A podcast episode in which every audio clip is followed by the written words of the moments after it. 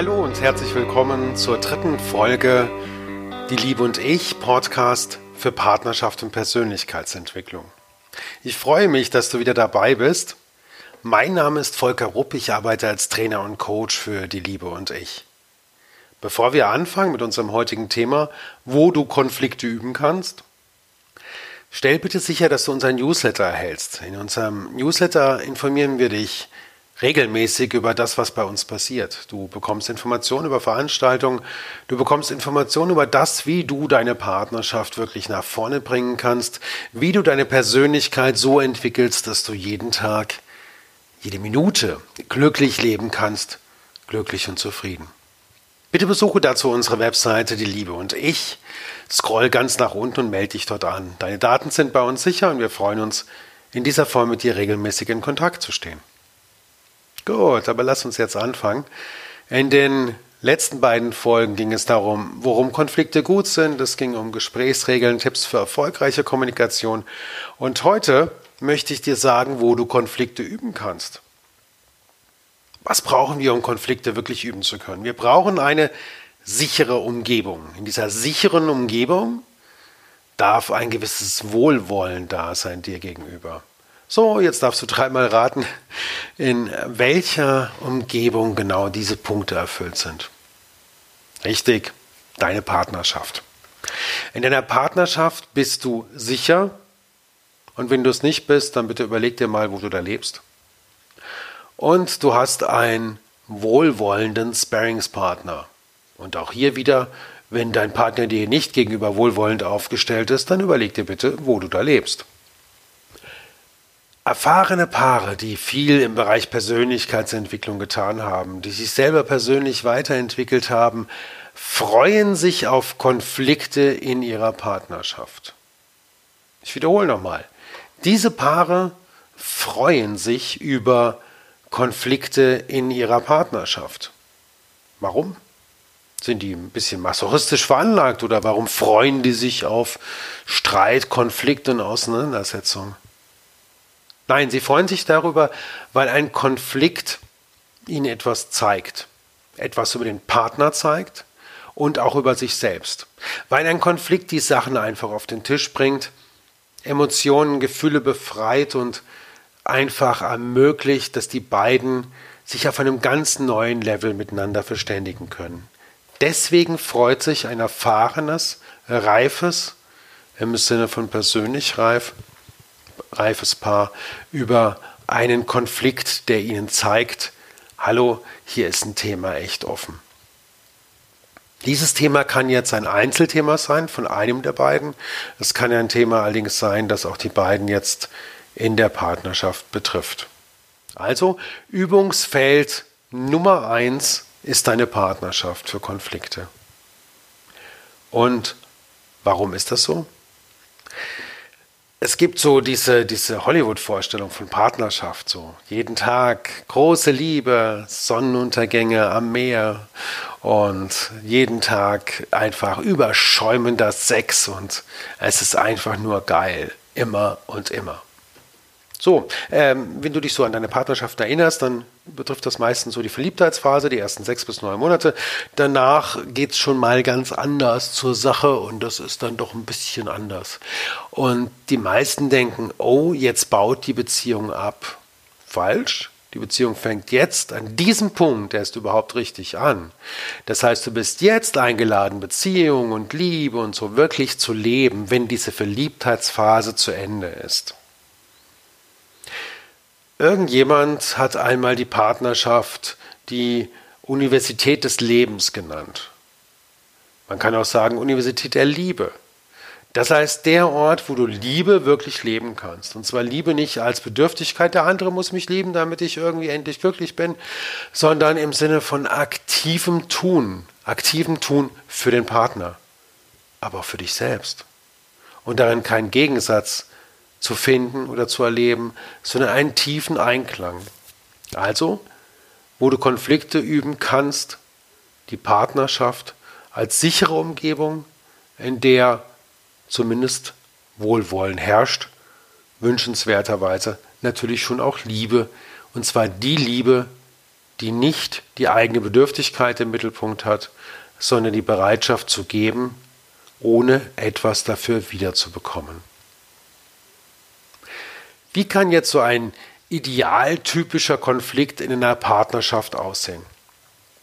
Um diese Frage ein bisschen vertiefter zu beantworten, möchte ich ganz gerne erstmal ein Negativbeispiel bringen, wie ein Konflikt oft in der Partnerschaft halt abläuft.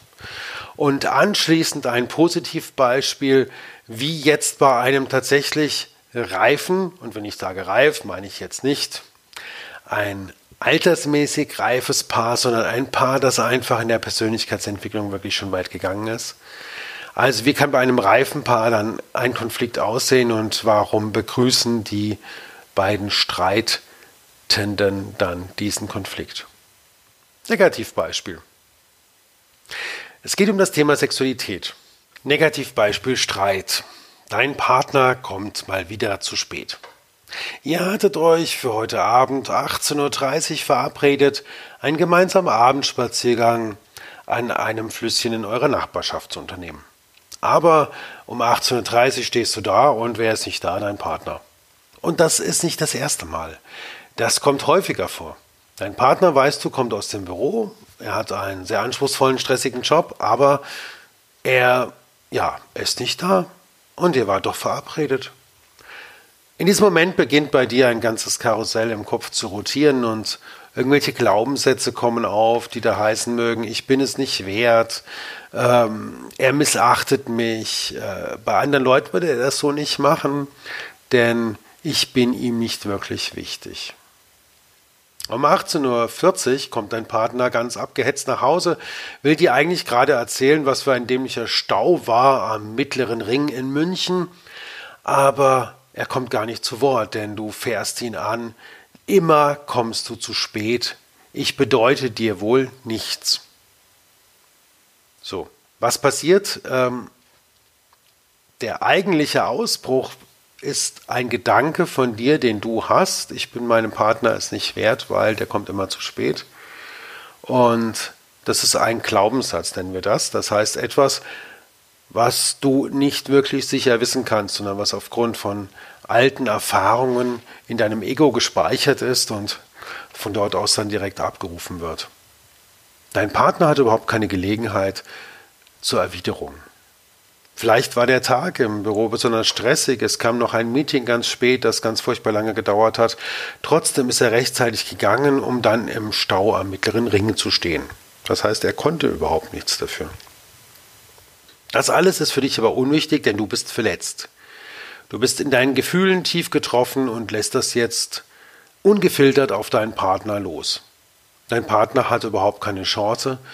Und was hier passiert ist, es wird Geschirr kaputtgeschlagen, das so einfach nicht wieder zu reparieren ist. Etwas passiert, was unter Umständen auch langfristig Folgen für die Beziehung haben kann. Gut. Unser Negativbeispiel ist, denke ich mir mal, ziemlich leicht nachvollziehbar und verständlich und du wirst es aus Beziehungen selber kennen. Schauen wir uns jetzt unser anderes Paar an, bei dem wir uns genauer betrachten wollen, wie die das jetzt besser machen und warum die Konflikte in der Partnerschaft als Übung für Konflikte ansehen, um sich selbst weiterzuentwickeln, um sich selbst und einander besser kennenzulernen. Auch hier kommt der eine Partner zehn Minuten zu spät zum vereinbarten Treffpunkt. Auch hier hat der eine Partner durchaus den Glaubenssatz, verflixt nochmal, ich bin es nicht wert, dass man wegen mir pünktlich ist. Aber jetzt kommt der entscheidende Unterschied. Derjenige Partner, der da wartet und der den Glaubenssatz in sich trägt, ich bin es nicht wert, dass man wegen mir pünktlich ist, gibt nicht dem anderen Partner die Schuld, sondern untersucht sein eigenes Gefühl und schaut mal, wo das herkommt. Und wird dann feststellen, dass er in seiner Jugend mal eine Beziehung gehabt hat mit einem Mädchen, das er, oder mit einem jungen Mann, das er unheimlich geliebt hat, aber die war wohl eher so ein bisschen desinteressiert und kam halt irgendwann immer mal und manchmal auch gar nicht. Und der Jugendliche hat sich dann entsprechend klein und mies und wertlos gefühlt. Jetzt wird genau dieses Gefühl wieder getriggert in der Partnerschaft durch einen Partner, der beruflich sehr angespannt ist, der vielleicht einen längeren Berufsweg hat und der immer mal wieder nicht pünktlich ist. Also eine tolle Gelegenheit mal festzustellen, was ist denn bei mir da nicht so ganz heil? Was darf denn da noch heilen?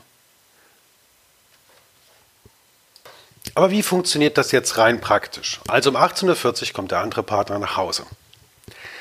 Jetzt passiert der eklatante Unterschied. Der Partner, der hat warten müssen, teilt dem anderen mit, du, ich habe gerade das Gefühl irgendwie, dass du, dass ich nicht so ganz ernst genommen werde. Ich habe gerade das Gefühl, dass ich mir selber nicht ganz gut tue, dass ich mich selber nicht ganz ernst nehme und das wird angestoßen eben dadurch, dass du jetzt zehn Minuten zu spät bist. Das hat nichts mit dir zu tun, das ist mein Gefühl und ich bitte dich jetzt, gib mir ein bisschen Zeit. Ich beschäftige mich mit meinem Gefühl und teile dir dann mit, worum es mir da geht, was für Erfahrungen da vorliegen und was ich da eigentlich dir mitteilen möchte.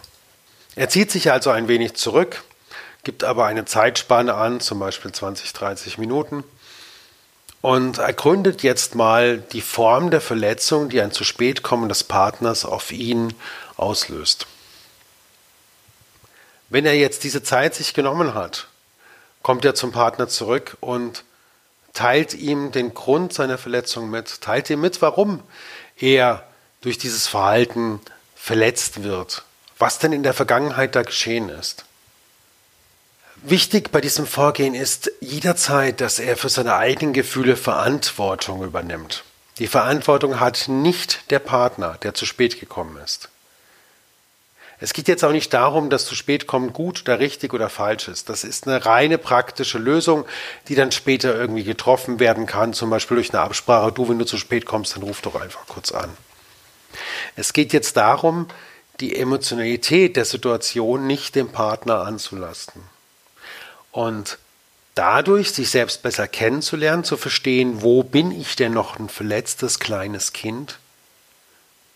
Und gleichzeitig aber auch dem Partner die Möglichkeit zu geben, dich besser kennenzulernen, dich besser zu verstehen, besser einschätzen zu lernen, warum du in welchen Situationen wie reagierst.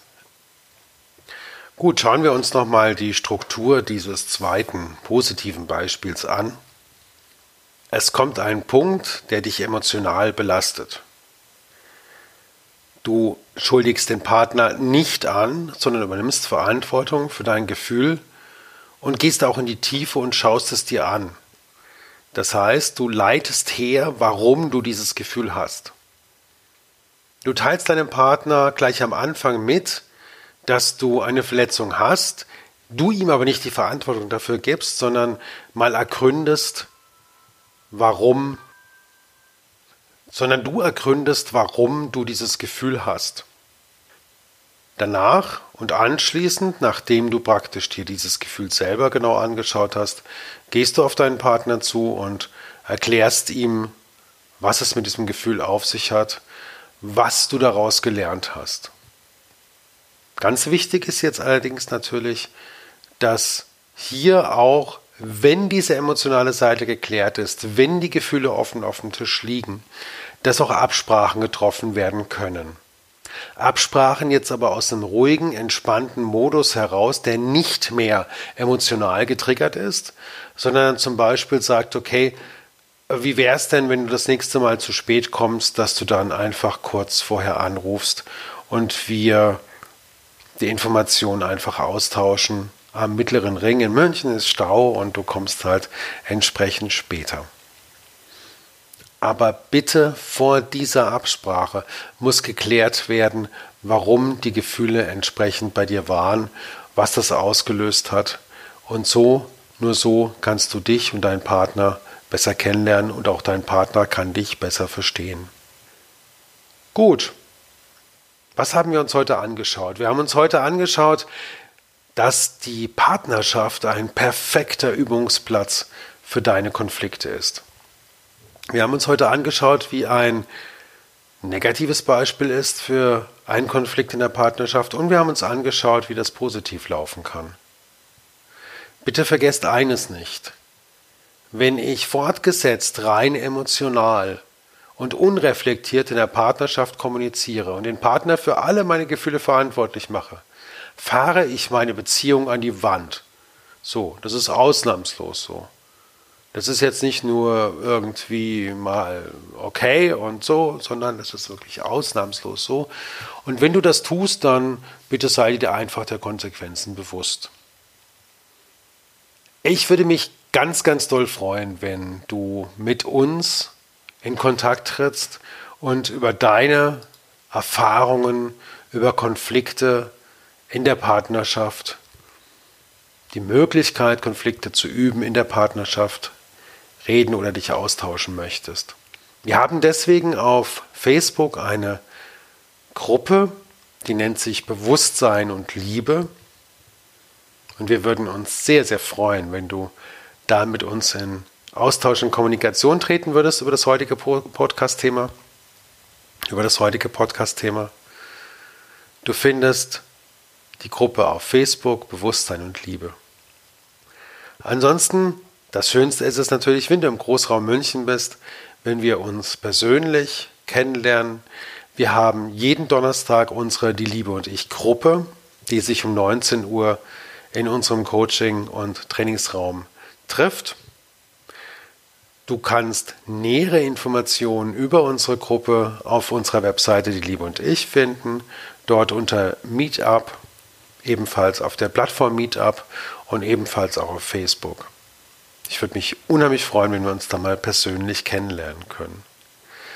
Ansonsten wird es die nächste Woche noch ein bisschen weitergehen zum Thema Kommunikation. Das Thema wird sein, richtig ehrlich kommunizieren. Und wir schauen uns mal an, was für einen Stellenwert Ehrlichkeit in der Kommunikation hat und ja, was wir von die Liebe und ich mit Ehrlichkeit in der Kommunikation meinen.